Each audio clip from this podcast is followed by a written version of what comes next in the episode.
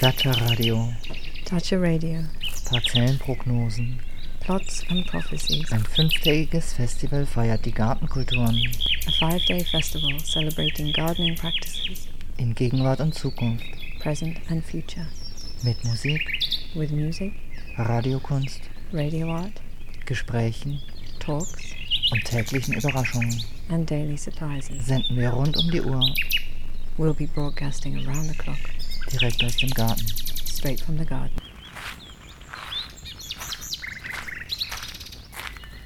Sie hören ein Audiocast von Dacia Radio 17 in freundlicher Kooperation mit dem Bildungswerk Berlin der Heinrich Böll Stiftung, der grünnahen Landesstiftung für politische Bildungsarbeit in Berlin. Diskussion am Mittag.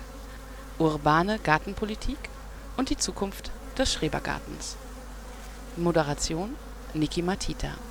Im Gespräch mit Jürgen Helm, Vorstand Garten- und Siedlergemeinschaft Einigkeit e.V., Stefan Gelbhaar, Bündnis 90, die Grünen, Mitglied des Abgeordnetenhauses, seit September Mitglied des Deutschen Bundestages, Dr. Achim Friedrich, stellvertretender Vorsitzender des Kuratoriums der Linné-Akademie für Gartenkunst, Günther Landgraf, Präsident des Landesverbandes Berlin der Gartenfreunde e.V.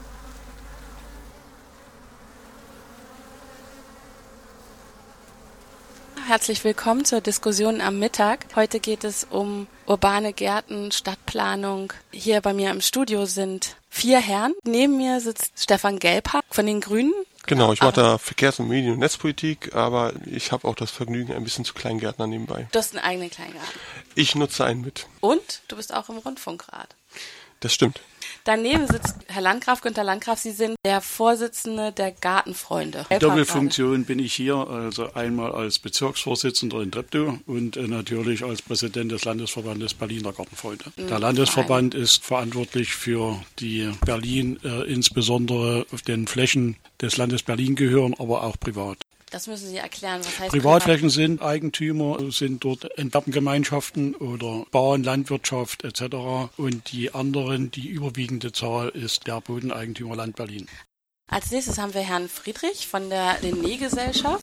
Ich bin froh, dass ich hier bin und über das Anliegen reden darf. Und dann als allerletztes haben wir Herrn Helm. Sie sind Beisitzer jetzt in der Gemeinschaft Einigkeit, in der diese Datsche, von der wir senden, sich befindet. Also ich bin 1970 bis 1980 stellvertretender Vorsitzender und Vorsitzender dieser Anlage gewesen. Und nach der Wende wurde mir das wieder angetragen. Und ich denke mal, das, was wir damals gesagt haben und was wir damals gemacht haben, wollten wir nach der Wende auch weiterführen. Auf die Art bin ich dann nochmal stellvertretender Vorsitzender und Geschäftsführer von 92 bis zum vorigen Jahr gewesen. Jetzt wollten wir uns etwas zurückziehen und deswegen immer noch äh, im Wesentlichen als Berater äh, in dem Vorstand tätig. Diese Kolonie Einigkeit besteht seit 1916, das heißt 101. Jahrgang. Ich nehme an, so lange sind Sie jetzt noch nicht dabei, obwohl Sie schon sehr lange hier sind. Sind Sie familiär verbunden oder wie nein, funktioniert nein, nein. das? Nach der Ingenieurschule sind wir nach Berlin geleitet worden, 1963, haben dann absolut keine Wohnung gekriegt. Die Wohnungen hier draußen waren noch bewirtschaftet und auf die Art bin ich dann zu einem Häuschen gekommen. 1966 sind wir hier rausgezogen, 14 Tage bevor meine Tochter geboren wurde. Das heißt, Sie sind in dem Falle eher Siedler und nicht wirklich Kleingärtner. Nein, ich bin Siedler, ja. Gibt es da einen großen Unterschied in der Handhabung der Gartenfreunde?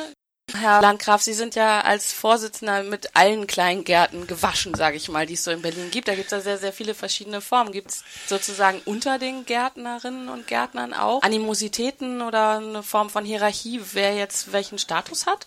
Der Kleingartenverband äh, keine Probleme mit den anderen Gartenformen, die es gibt. Ja, ob das nun die sogenannten Urban Gardening sind, das sage ich immer Gardening, also Gärten in der Stadt, das machen die Kleingärtner schon seit 250 Jahren. In Berlin in etwa Mitte des letzten Jahrhunderts. So gesehen gibt es keine Probleme äh, mit mit irgendjemandem, ob nun Siedler ist oder Kleingärtner ist oder Prinzessingarten oder was weiß ich, was es da alles gibt, ja, an Form oder Dachbegrünung und vieles andere mehr. Das gehört alles zu Berlin. Grün ist ganz wichtig für die Stadt, ein Ansprechpartner für viele, weil wir äh, sind ja diejenigen, die auch die Möglichkeit haben, Gartenfachberater auszubilden. Das wird äh, sehr, sehr äh, viel wahrgenommen, auch für Bürgern, die nicht Kleingärtner. Manche haben vielleicht knapp noch eine Wohnung, aber sie wissen nicht mehr so richtig, wie sie es hinkriegen sollen, mit dem, was sie verdienen, einen Unterhalt zu haben. Wird das Kleingärtnern wieder wichtiger für Menschen auch als Substitution zu ihrem Unterhalt, um ihre Lebensmittel herzustellen? Vielleicht der Herr Landgraf?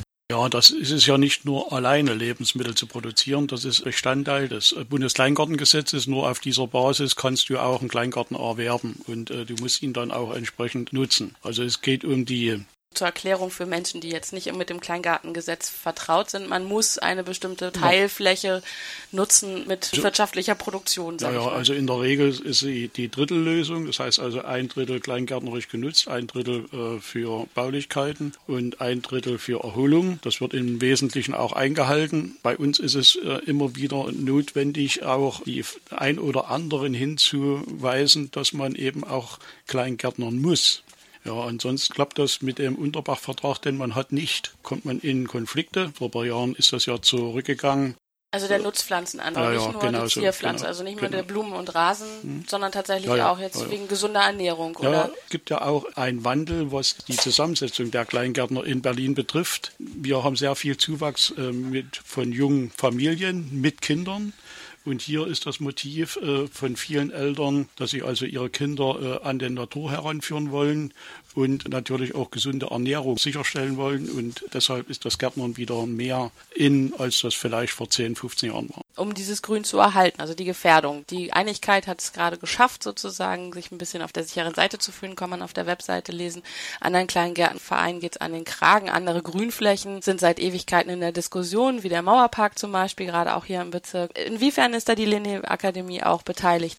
Zwei Dinge möchte ich hier besonders nennen. Einmal wird seit 2009 in Berlin ein Schulgartenwettbewerb durchgeführt, an dem sich zahlreiche Schulen beteiligen. Und hier geht es besonders um Bildung. Wo, wenn nicht die Kinder, bei den Kindern werden die Grundsteine dafür gelegt, dass Naturbewusstsein erzeugt wird und gebildet wird.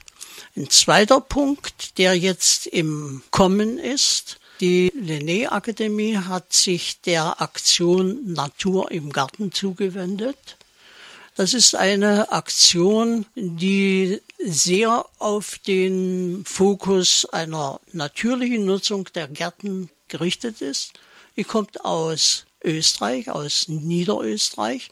Und hier spielt sich dann also auch die Frage der internationalen Zusammenarbeit in den Vordergrund vermeintliche wohnungspolitische Interessen, die sich dann auf Kosten des Stadtgrüns umsetzen wollen. Herr Gelbhaar. Gerade in Prenzlauer Berg gibt es da viele Diskussionen über Erweiterung von Wohnraum unter Beseitigung von Brachen, die noch vorhanden sind, die andere wieder sehr wichtig finden als Frischluftschneisen. Wie verhalten Sie sich dazu oder Ihre das Partei? Ist in der Tat ein, ein ganz langer Kampf und der reicht nicht zehn Jahre zurück, der reicht noch viel, viel länger zurück. Wenn man zum Beispiel an Grunewald denkt, wie der entstanden ist, das war ein Kampf darum, dass das als Waldgebiet erhalten wurde. Und jetzt sind wir alle wahnsinnig froh drum.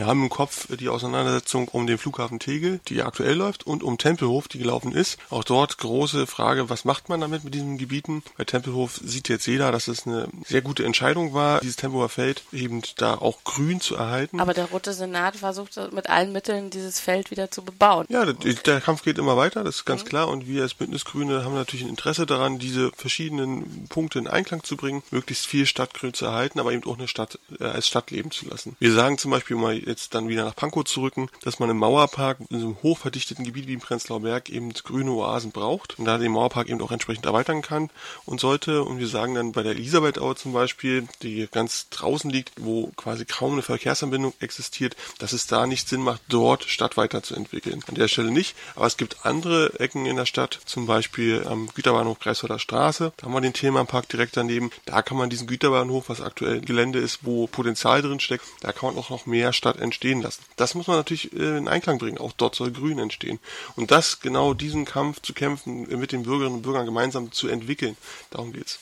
Im Flächennutzungsplan steht das drin, äh, da steht teilweise Sachen über 100 Jahre drinne, was da alles an U-Bahn-Planungen drinne steht und so weiter. Das sind, Stadtautobahn ist auch so ein Stichwort, wo schon ist- Gärten geschliffen worden sind, vorsorglich. ja, Und Freiflächen. so, ähm, also das heißt, heißt, wir wollen da jetzt das Geld, was ja auch nicht in Mengen vorhanden ist, gut und zielgenau einsetzen. Und das sehe ich jetzt persönlich eher und wir als Grüne bei Bus, Bahn und Fahrrad. Seit 2004, also damals hatten wir 3300 äh, Hektar Kleingartenland, gegenwärtig sind es noch 2990. Das heißt, 10 Prozent der Kleingartenfläche ist verschwunden. Und wenn der Kleingartenentwicklungsplan so umgesetzt werden würde, wie er 2009 äh, beschlossen wurde, dann wären äh, nochmal nicht nur 10 Prozent, sondern noch viel, viel mehr Kleingärten weg. Und alles zu begründen mit Wohnungsbau halte ich für falsch. Weil Wohnungsbau ist für mich nicht nur Beton. Zum Wohnungsbau gehört das Grün. Ansonsten fühlen sich die Menschen nicht wohl. Da Das haben wir ja ein ganz konkretes Beispiel hier vor Ort mit dem Märkischen Viertel. Es ist ja so, dass dem Grün in der Stadt ja erst die Lebensqualität vorhanden ist, die tatsächlich auch gebraucht wird durch die Menschen, die tagtäglich im Stress stehen, Beruf und was weiß ich alles. Wenn das Grün weg ist, dann haben wir noch mehr Probleme, wie wir es vorher haben. Und die Kleingartenflächen sind ganz wichtige, sind ganz wichtige Flächen für den Klimaschutz. Artenvielfalt, ein ganz starkes Argument. Flora und Fauna, das sagten Sie schon, Berücksichtigung finden. Wichtig sind Bienen. Bienen dieses Jahr großes Bienensterben. Ich hatte ja, beziehungsweise der Landesverband 2013 die Initiative gestartet, jede Kleingartenanlage ein Imker. Das ist zum großen Teil sehr, sehr gut angekommen und auch umgesetzt in vielen Bezirken. Damit leisten die Kleingärtner gemeinsam mit den Imkern auch etwas für die Natur und letztlich auch für die Ernährung. Also aus meiner Sicht ist es nach wie vor ein Problem, genügend Funktionäre, sage ich mal, zu finden, die also praktisch solchen äh, Verein hier richtig am Leben erhalten. Also wenn ich mir äh, das zu DDR-Zeiten angucke, dann dass auch vieles von der Verwaltung auf den Verein übertragen worden ist. Und dann war gut. Und nach der Wende haben wir gedacht, es ändert sich. Aber da hat sich nicht viel geändert. Was sich geändert hat, dass wir weniger Mitspracherecht hatten. Denn früher war es so, dass ich als Bürgermeister, wenn ich mich so betrachtet habe, auch ein Mitspracherecht im Bezirk hatte. Hier heutzutage ist das eben kaum noch der Fall. Empfinden Sie sich als Bittsteller beim Bezirk oder wie sehen Sie Ihre Position da? Das Problem ist, dass man tatsächlich kämpfen muss. Man muss um die selbstverständlichsten Dinge kämpfen und es gibt immer wieder Probleme, die eben plötzlich und später erst hochkommen, wo man sagt, aha, das hat eigentlich der Bezirk schon vorher gewusst, aber der hat es eben verschwiegen. Ich sage es Ihnen ganz einfach.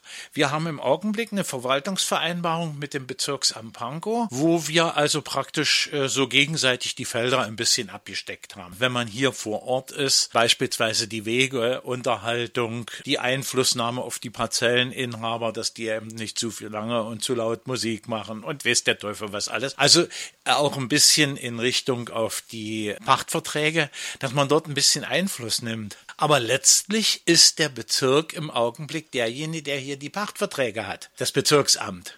Und demzufolge hat die Durchsetzungskraft aus den Verträgen heraus nur das Bezirksamt. Das heißt, wir müssen bitten, wenn wir nicht weiterkommen, dass das Bezirksamt mal aktiv wird und dort etwas tut. Die Kleingartenflächen, die haben so viel Wirkung und wir werden auch eine neue Legitimation des Kleingartenwesens in den nächsten, nächsten Jahr oder jetzt schon beginnen und im nächsten Jahr insbesondere. Wir werden äh, deutlich machen, welchen Anteil die Kleingärten am Klimawandel haben, um die negativen Entwicklungen sozusagen in der Stadt etwas äh, entgegenzuwirken. Das heißt, Sie haben eine Studie in Auftrag gegeben. Haben wir Das Klimagärten mit der Humboldt-Universität zusammen gemacht. Wir sind äh, nach wie vor auch dabei, viele andere Projekte gemeinsam mit den Wissenschaftlern zu machen, mit den Hochschulen und Universitäten. Aber da haben wir wieder das gleiche Problem. Das, was theoretisch und auch aus der Praxis her, heraus die Wissenschaftler sagen, wird oft nicht angenommen. Das ist ja das Problem.